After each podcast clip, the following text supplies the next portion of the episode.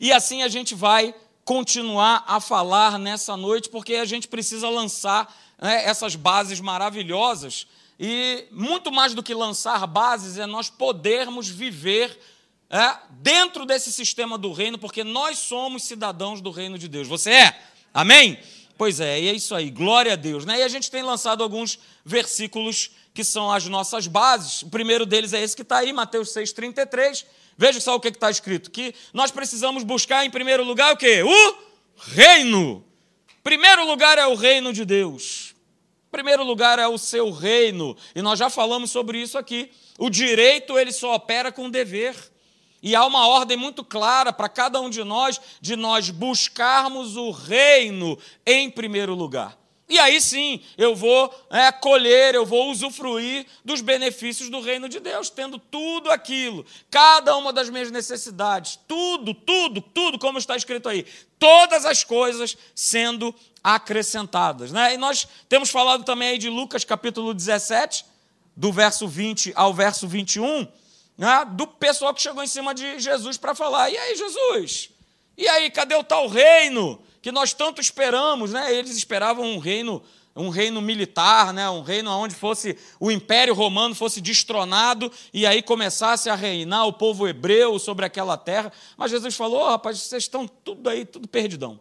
Não é nada disso. O reino de Deus ele, ele não vem com uma aparência visível.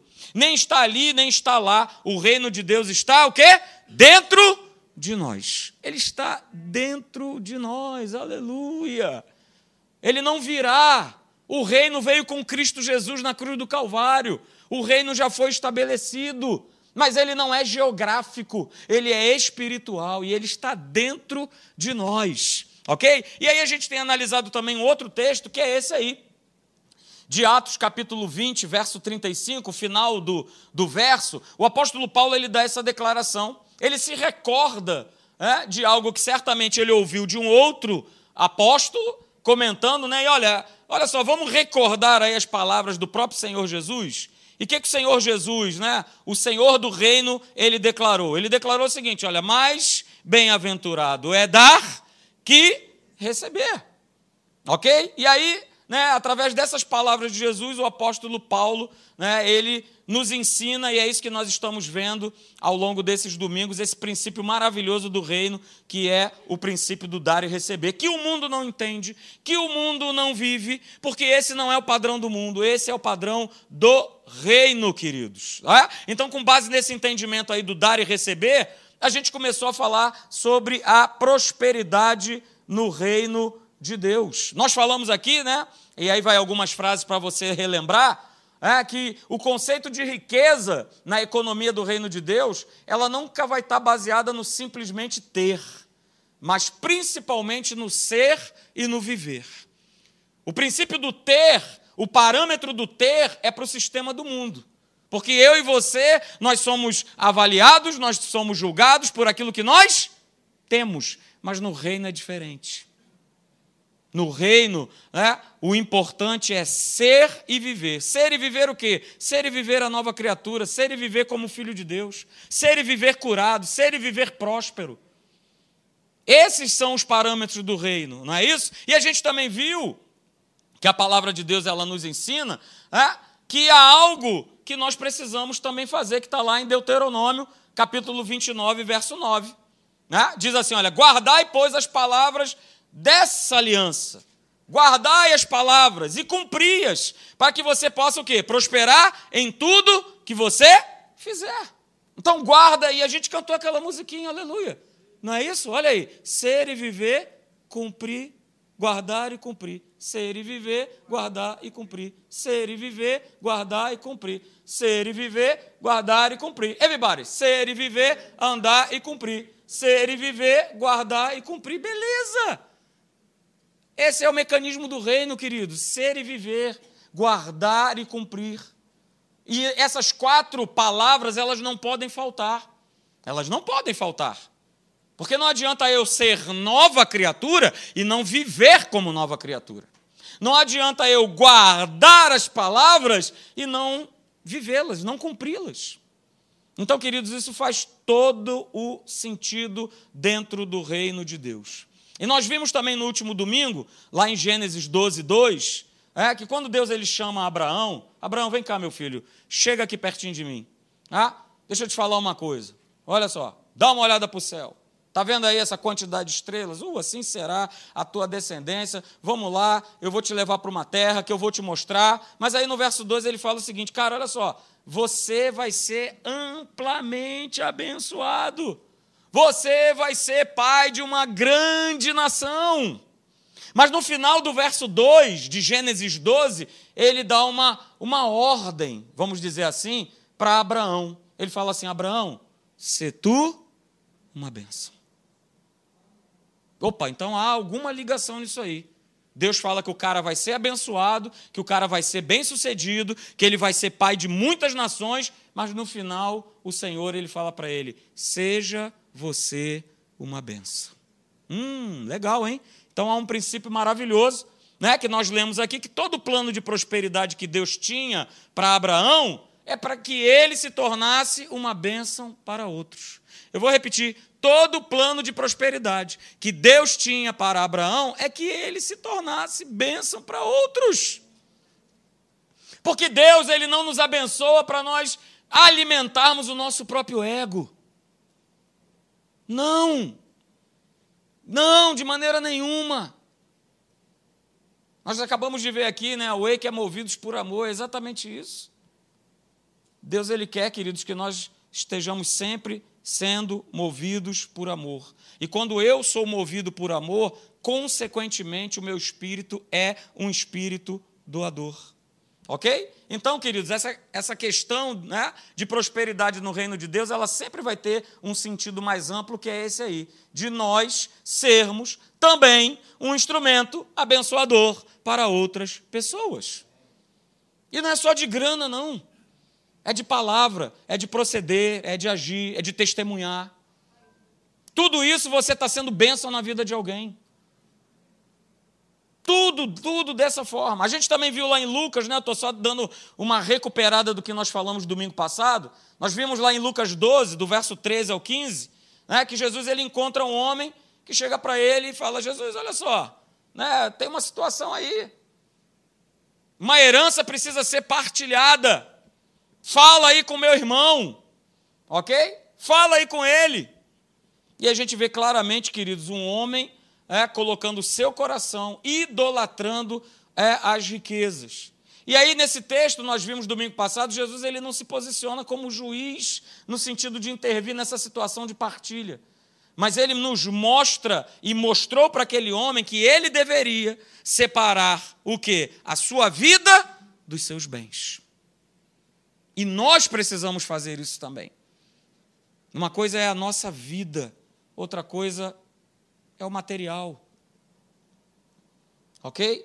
E aí, né, nós relembramos aqui uma frase do pastor Hélio que ela é sensacional, é, que ele diz lá o seguinte: olha, dinheiro é bom? Claro que é. Ele é importante? Sim. Ele faz parte da nossa vida? Lógico, mas ele não é a nossa vida. Ele não pode ser a nossa vida. Ele não pode ser aquilo que me move. O que me move é a palavra. O que me move é estar na igreja. O que me move é orar. O que me move é interceder. O que me move é abrir a boca, é falar da palavra de Deus, ser bênção para outras pessoas. Então, dinheiro é importante? Sim. Faz parte da nossa vida? Faz. Mas ele não pode ser a nossa vida. Ok? E olha, queridos, por favor, né, de maneira nenhuma, é, por tudo isso que nós já vimos até agora, Jesus, a palavra, ela não é contra as riquezas. A palavra não é que uma pessoa seja rica, rica financeiramente, rica de bens. Não é, claro que não. Nunca vai condenar alguém que tem muitos imóveis, alguém que tem é, uma conta aí recheada, cheio de bens. O problema não é esse. O problema é que essas coisas não venham a controlar a vida das pessoas. E a gente sabe que isso é uma cilada muito comum. É, existe uma frase que diz né, que se o diabo ele não pode te, te parar, o que, que ele faz? Ele te, ele te acelera. Vamos lá, trabalha mais, vai e vai, para ter mais, para ter mais, para ter mais, para ter mais. Mas para ter mais por quê? Qual é o propósito? Qual é a finalidade? Porque senão eu acabo fazendo do dinheiro, ou do meu trabalho, ou da minha casa de campo, ou da minha casa de praia, o meu Deus. Se tornam o meu Deus, queridos, e eu vou desprezar o Deus verdadeiro, o Senhor do reino, Jesus, o Rei da glória. Então nós falamos aqui, queridos, que cada vez mais nós precisamos aprender a sermos dependentes de Deus e colocar totalmente a nossa confiança né, em Deus, e não nas riquezas, e não nas pessoas.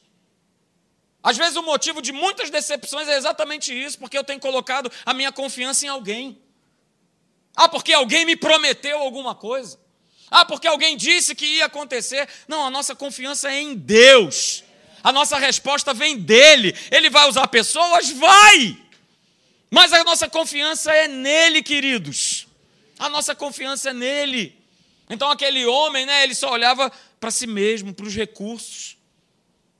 Ele queria ser mais rico, mas ele não se deu conta que na verdade ele deveria ser, como diz a palavra lá em Lucas 12, de ser rico para com Deus. E aí a gente terminou falando, né, no nosso último encontro sobre essa frase aqui, né? Que se tudo que nós queremos é ter dinheiro para nós gastarmos conosco apenas, né, nós não estamos alinhados com a prosperidade do reino de Deus. Se o objetivo é esse, hum, não vai dar certo. Não vai rolar. Não vai acontecer. Porque Deus ele conhece o nosso coração. Ele sabe exatamente isso, queridos. E eu volto a dizer, né, Deus ele não é contra a riqueza. Nós já falamos sobre isso. Mas ele é contra e sempre será contra do dinheiro ou de qualquer outra situação venha a dominar o nosso coração. Sabe por quê? Porque existe alguém que está sentado no trono. A gente não está falando sobre reino, então tem alguém que está sentado no trono. E esse alguém que está sentado no trono, queridos, ele precisa ser o Senhor da nossa vida. Ele é o Senhor do reino. E se o reino de Deus ele já está em nós, ele precisa reinar no nosso coração e na nossa vida. Lá no Evangelho de Mateus, né, no Sermão do Monte, que tem lá, está escrito lá em Mateus, a partir do capítulo 5, mas falando a respeito do capítulo 6, no verso 21 e 24, né, Jesus ele fala algo muito importante, eu vou colocar aqui para você é, acompanhar comigo, ok? Porque ele vem falando algo interessante e aonde a gente pode perceber o seguinte, né, e essa pergunta fica para cada um de nós. No sistema do mundo, no reino desse mundo, qual é o maior tesouro que um ser humano pode ter? Eu não estou falando do reino, eu estou falando do sistema desse mundo. Que é a maior coisa que um homem pode ter no sistema desse mundo? É grana, é dinheiro. É o dinheiro, queridos. Sabe por quê? Porque o dinheiro ele acaba governando o coração das pessoas. Mas quando a gente fala de reino de Deus, não é dessa forma que funciona. Sabe por quê? Porque é alguém que está sentado no trono desse reino. E esse alguém chama-se Jesus, o Rei da Glória. E ele quer ter a primazia do teu coração. Nós não lemos isso em Mateus 6,33? Buscar em primeiro lugar o quê? O reino. Então Jesus, ele quer ter a primazia, ser o primeiro no nosso coração. E nesse texto que nós vamos ler aí, eu já vou colocar para você, né? que é Mateus capítulo 6, verso 21 e 24, Jesus ele vai nos ensinar algo que é muito revelador. Sabe por quê? Sempre seremos servos de alguém. No mundo do espírito, não tem assim, ah, não, é, eu não sou de Jesus, eu não sou de ninguém. Ah, é? Lê do engano. Se eu não sou de Jesus, eu estou nas trevas. E nas trevas existe um Senhor. Se se o Senhor Jesus ele não tem a primazia do meu coração, existe outro alguém que tem essa primazia. E ele vai falar isso justamente nesse texto que nós vamos ler. Ele fala a respeito de servir a dois senhores. Não tem como. Não é possível. Ou eu vou entronizar a Deus, servir a Deus, colocar Deus em primeiro lugar, ou eu vou estar colocando o dinheiro, eu vou estar colocando os recursos. E há um espírito por trás do, do, do que nós conhecemos como dinheiro chamado Mamon. O Deus Mamon, que é o Deus que domina esse mundo. É só você parar para pensar. Por que, que as pessoas mentem? Por causa de? Por que, que as pessoas roubam? Por causa de? Por que, que as pessoas matam? Por causa de?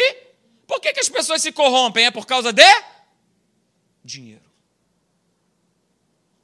E, queridos, esse é um grande, grande, grande alerta que Deus faz no nosso coração. Então veja o que está escrito no texto, Mateus 6, 21.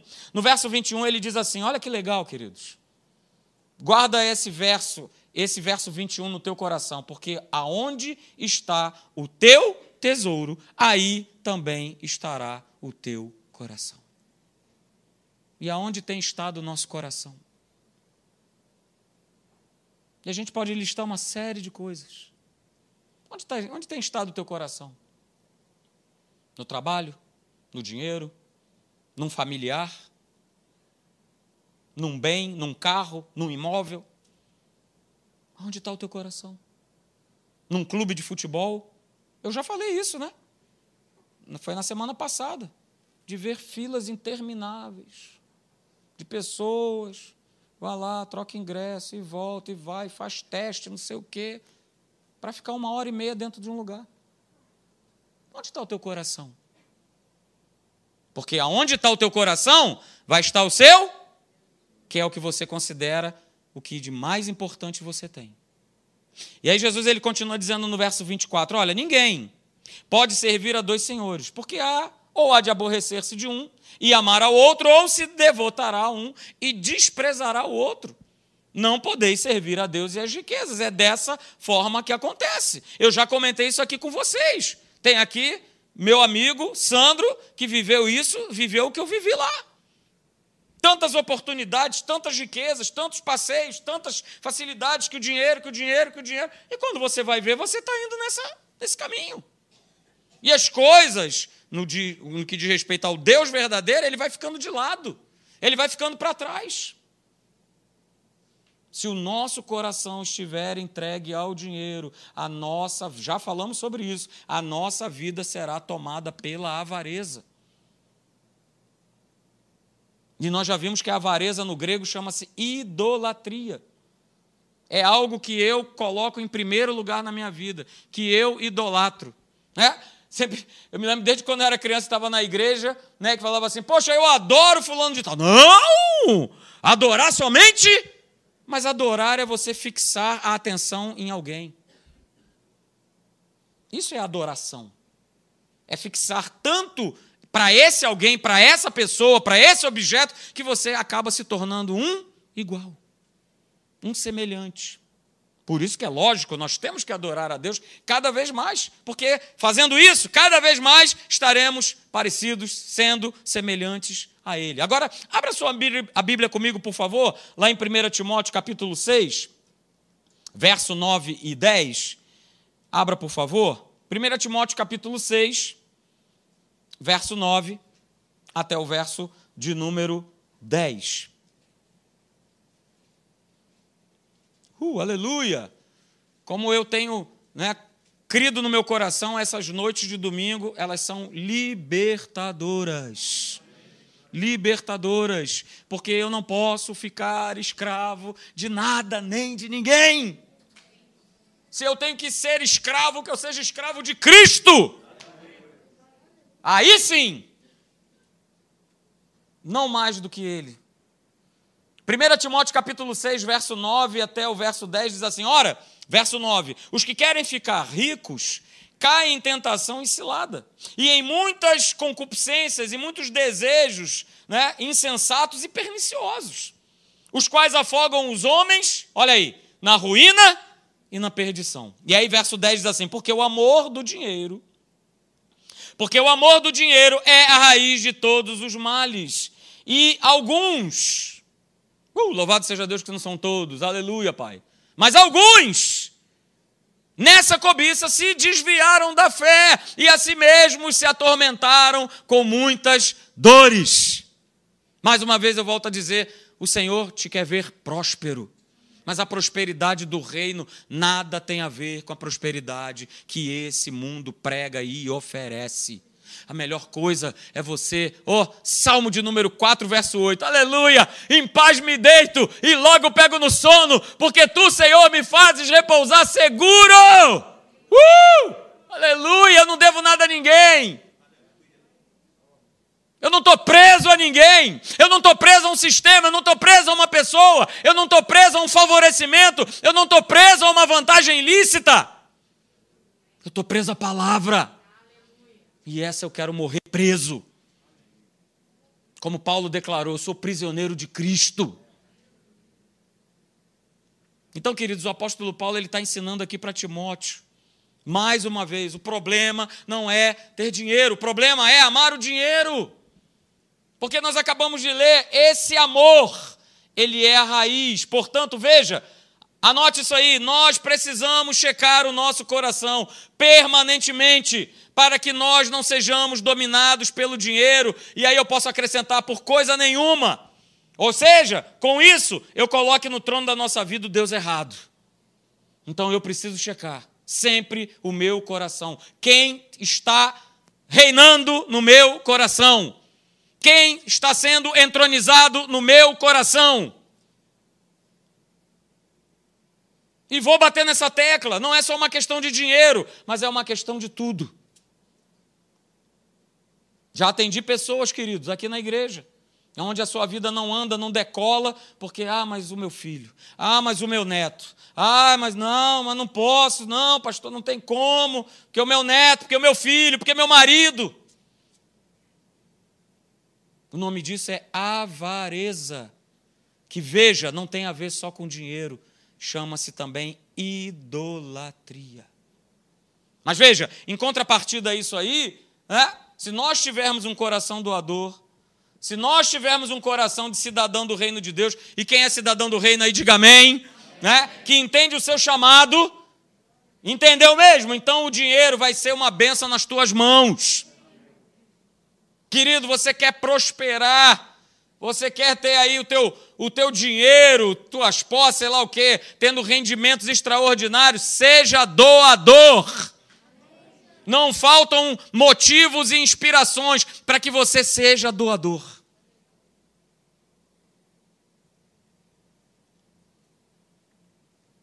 Como esse ministério, queridos, o Ministério Academia da Fé, ele tem justamente crescido porque tem se colocado numa posição de ser doador.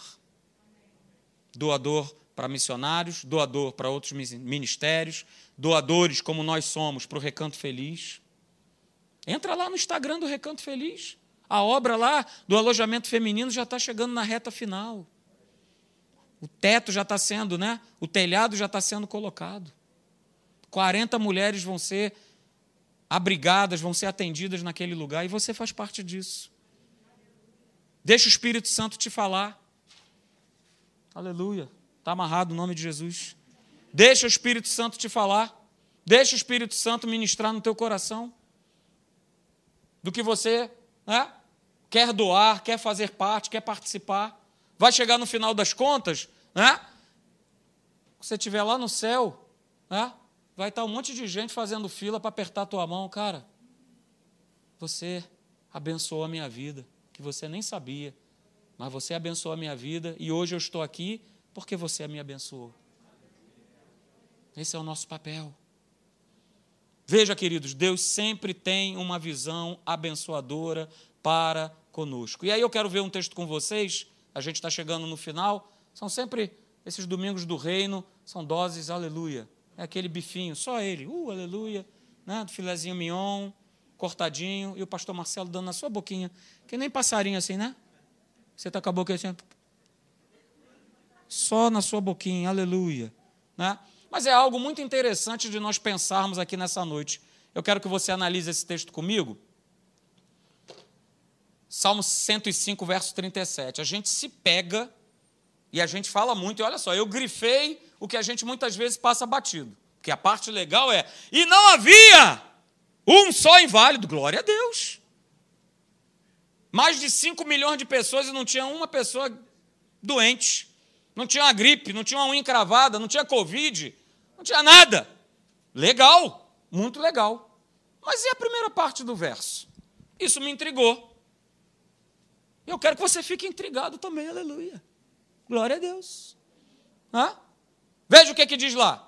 Pessoal escravo, já tinha acontecido lá as dez pragas, Faraó não aguentava mais, falou: então, rapaz, já perdi filho, já perdi tudo, então, vai embora, cambada, some daqui. Só que eles não saíram. O povo de Deus não saiu do Egito de mão abanando. Diz a palavra, diz o texto, que o povo, ele sai do Egito e os egípcios entregam na mão do povo. O que é que eles entregam? Prata e ouro. Ó oh, nobres acadêmicos da fé, vamos raciocinar. Eu sou escravo, escravo, mão na frente e outra atrás, sem nada. Estou indo para onde? Para onde? Para onde que eu estou indo? Para onde? Para o deserto. O que que eu vou fazer com ouro e prata no deserto? Pastor, é verdade? Nunca havia pensado sobre isso. Pois é, nem eu que, que essa turma. E olha aqui, vou te falar, hein? Não foi meio quilo de ouro, não. Aleluia! Não foi meio quilo de ouro, não. Não foi 250 gramas de prata, não. Rapaz, a turma saiu abastecida. A turma saiu lotada de ouro e de prata. Eles saem carregados. Eles saem, mas Pastor, receber ouro e prata para ir para Disney, aleluia. Eu vou andar em todos os brinquedos. Eu vou em todos os parques. Eu vou até na Legoland, aleluia. Eu vou para tudo que é lugar. Ah, faz sentido, é verdade. Mas, rapaz, ouro e prata no deserto, alguma coisa estranha. Ou seja, Deus tirou a riqueza do povo egípcio, transferiu essa riqueza para o seu povo, né? mas qual a finalidade, queridos? Qual o propósito de Deus fazer isso? Escravos recém-libertos, rumando para o deserto. Por que, que eles receberam esses recursos? Aonde essa turma iria gastar esse dinheiro? Aleluia, tinha um Fashion Mall Dessert. Com várias. Olha, plim! Nem me percebi, já depositei na conta. Plim! Puxa vida. Não, não, shopping do deserto. Estava lá, com várias bolsas, sapatos. Olha só, que as mulheres digam amém. Era um shopping no deserto com bolsas, sapatos, maquiagens, todas as marcas, tipos, modelos e cores. Era uma festa. Tinha isso no deserto? Não tinha, não. Tinha, não, só tinha calango e olhe lá. Mas por que, onde que essa turma ia gastar esse dinheiro? Aí eu peço que você abra lá em, em Êxodo, capítulo 35, a partir do verso de número 5. Olha só que interessante. Deus não dá ponto sem nó. Tudo tem um propósito. Tudo tem um propósito. Debaixo do céu tem um propósito. Tu és cidadão do reino, filho de Deus, cabra? Então a tua vida tem um propósito. Nada é do nada. Não estou com a camisa aqui, mas é verdade. Nada acontece na nossa vida do nada.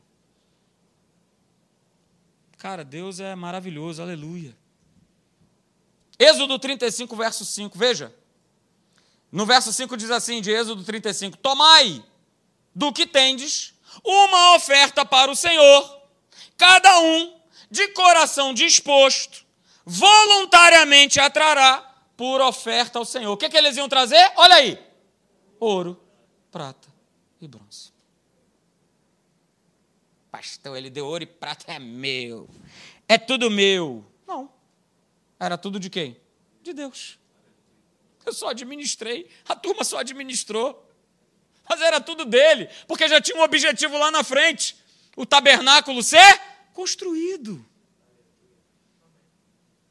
Mas, cara, Deus é maravilhoso, né? Ó, mas não é simplesmente entregar.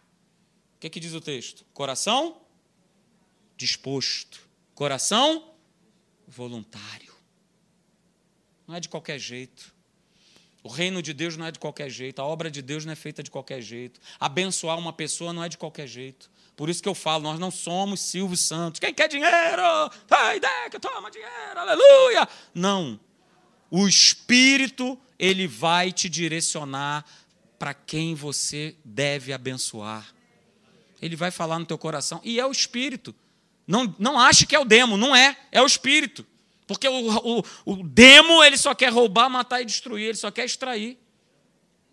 E quando ele mandar te abençoar, se prepara, porque não vai ser, dá dois merréis aí, não. Não, é algo que vai fazer o quê?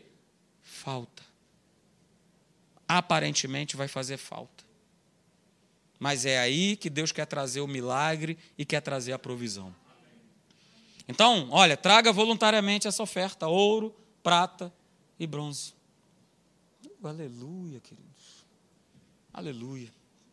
Veja, queridos, quando Deus manda né, Moisés dizer o povo para que eles trouxessem uma oferta voluntária para a construção do tabernáculo, né, vamos, vamos tirar um ensino disso aí. E eu quero que você repita, eu quero que você anote, não está aí na tela. Deus sempre nos abençoará para que sejamos abençoadores. Eu vou repetir. Deus sempre nos abençoará para que possamos ser abençoadores. Deus sempre nos abençoará para nós sermos abençoadores. Você quer ser chefe no teu emprego, no teu trabalho? Sabe para que você almeja e tem que buscar ser chefe, porque quando você estiver nessa posição, Deus quer você lá para que você se torne abençoador. Você ser dono de uma empresa, para que ser dono? Ah, porque agora, olha aí, né? De novo.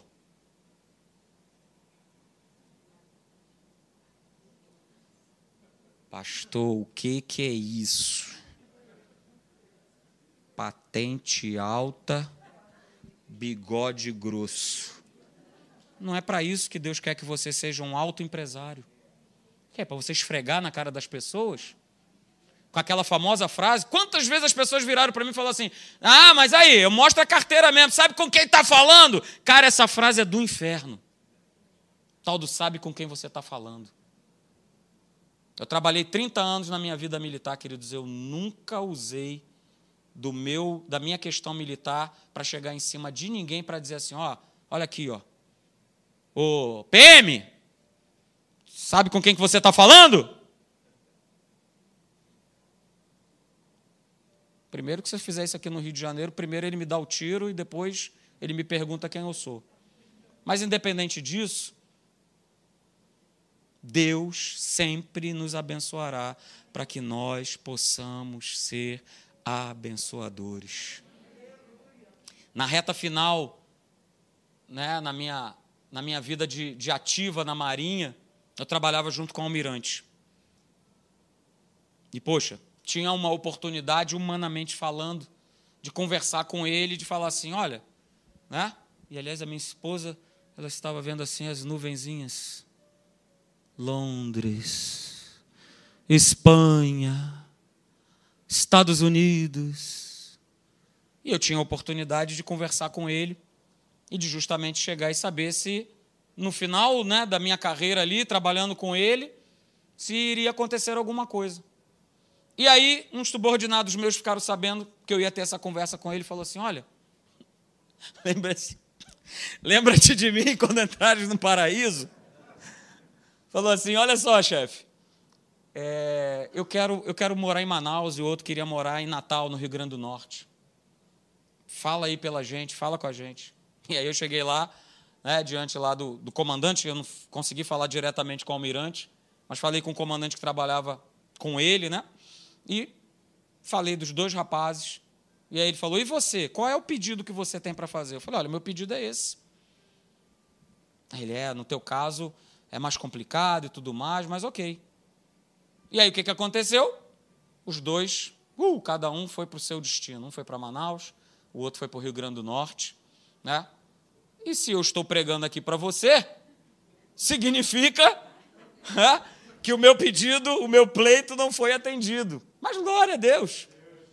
Glória a Deus, eu estou aqui. Alguém pode dar glória a Deus aí? Oh, aleluia! Só esse lado aqui, hein? Vocês estão mal aqui, hein? Alguém pode dar glória a Deus aqui também? Aleluia! Oh, aleluia! Então, estamos aqui. Gavião Peixoto 383 e Caraí. Né? Não estamos lá, né? Em Washington DC. Oh, meu Deus. Plim! Oh, Jesus. Não estamos em, né, lá nos Estados Unidos, nem em Londres, nem na Espanha. Enfim. É, então, mas Deus nos chamou para sermos abençoadores. E aí o que eu carrego no final da minha carreira é poder ter sido um instrumento abençoador na vida de não de dois homens, mas de duas famílias. Que hoje uma está lá em Manaus e a outra está lá no Rio Grande do Norte. Glória a Deus. Então, queridos, hoje, né, aliás, essa questão do ouro e da prata, né, Deus queria construir um tabernáculo para que ele habitasse. Hoje, nós somos esse templo. Hoje nós somos templos vivos da pessoa do Espírito, que habita em nós. Mas vamos lá, como é que isso aconteceu? Né? Alguém financiou isso para que você estivesse aqui. Você já parou para pensar nisso? Alguém financiou, alguém pagou um preço, alguém investiu, alguém abriu uma igreja, alguém chorou, alguém construiu, alguém batalhou, teve problemas e tudo mais. Como é que você se converteu? Foi escutando uma mensagem pelo rádio? Alguém financiou a mensalidade do rádio. Você entregou tua vida para Jesus assistindo um programa de TV? Opa, alguém financiou. E você está me assistindo pela internet agora? Está sendo abençoado? Pois é, Muitas pessoas financiaram essa transmissão, essa câmera, esse aparelho, para que você pudesse estar hoje assistindo e sendo abençoado com essa mensagem. Sempre há alguém para ser o financiador, para ser o instrumento abençoador. Então, queridos, nessa noite, fique de pé. Nós somos instrumentos abençoadores sobre a face da terra. Não esqueça disso. Porque se isso não tiver no meu coração, querido, eu já estou reprovado. E aí a minha pergunta é: né, nós estamos dispostos a investir nas pessoas? Às vezes nós não estamos dispostos nem a investir nas pessoas que estão na nossa própria casa. Mas você está disposto a investir em pessoas? Melhor dizendo, melhor reformulando essa pergunta, você está disposto a se doar por essas pessoas? Ah, pastor, mas elas não merecem Ué, mas nós merecíamos? Uma vez Deus me chamou a atenção no meu local de trabalho, porque eu vim com essa conversa fiada, conversa fiada. Ah, mas olha só, Deus, esse cara aí está sendo injusto, está me perseguindo. Esse camarada é mentiroso, é adúltero, é. Eu dei, eu dei todos os defeitos. Aí Deus só falou para mim o seguinte: legal. Da mesma maneira que eu morri por você, eu morri por ele. E aí, como é que o vosso pastor ficou? Mastigando aquele mingau, né? Eu ia falar mais o quê? Qual era o argumento que eu ia apresentar? Eu apresentei um argumento natural. Mas Deus ele não trabalha com o natural. Ele trabalha com o nosso espírito. E louvado seja Deus, queridos, por você que faz parte dessa igreja, desse ministério. Porque nós temos investido e olha que os recursos nem são tão vultuosos assim, mas nós temos investido né, de uma maneira muito própria. Completamos agora em setembro três anos que todos os meses nós abençoamos o recanto feliz. E te convido, tira um dia para ir lá, fica lá em Piabetá, entra no site deles, anota o endereço, faz uma visita. Leva teu filho, leva tua filha, para que eles possam visualizar ali a realidade daqueles alunos. Nós, queridos, temos investido em pessoas. Compramos um computador, compramos uma câmera, compramos um aparelho.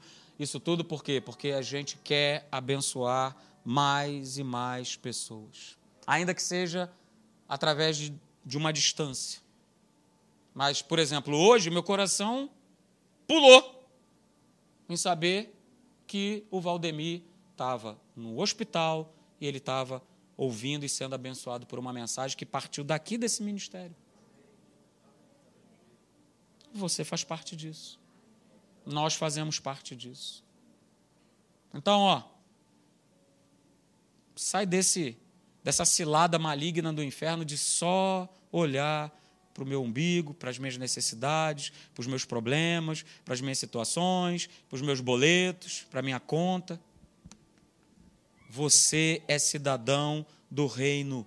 Você é cidadão do reino. Diga para quem está aí perto de você: você faz parte do reino de Deus. Diga, você faz parte do reino de Deus e por isso você é uma bênção. Diga, complemente. E por isso você é uma bênção. Você, Fernanda, Idekel, Ismael, Jéssica, Dom Wagner, Conceição, vocês fazem parte do reino de Deus, Valda, e por isso você é uma bênção. Porque o reino de Deus ele já está em nós, queridos. A gente só precisa ligar essa chave. Talvez ela esteja adormecida, mas o Senhor ele quer despertar em mim e você, né? Esse coração generoso, esse coração abençoador, para que você possa viver justamente a prosperidade do reino de Deus. Amém? Feche então seus olhos.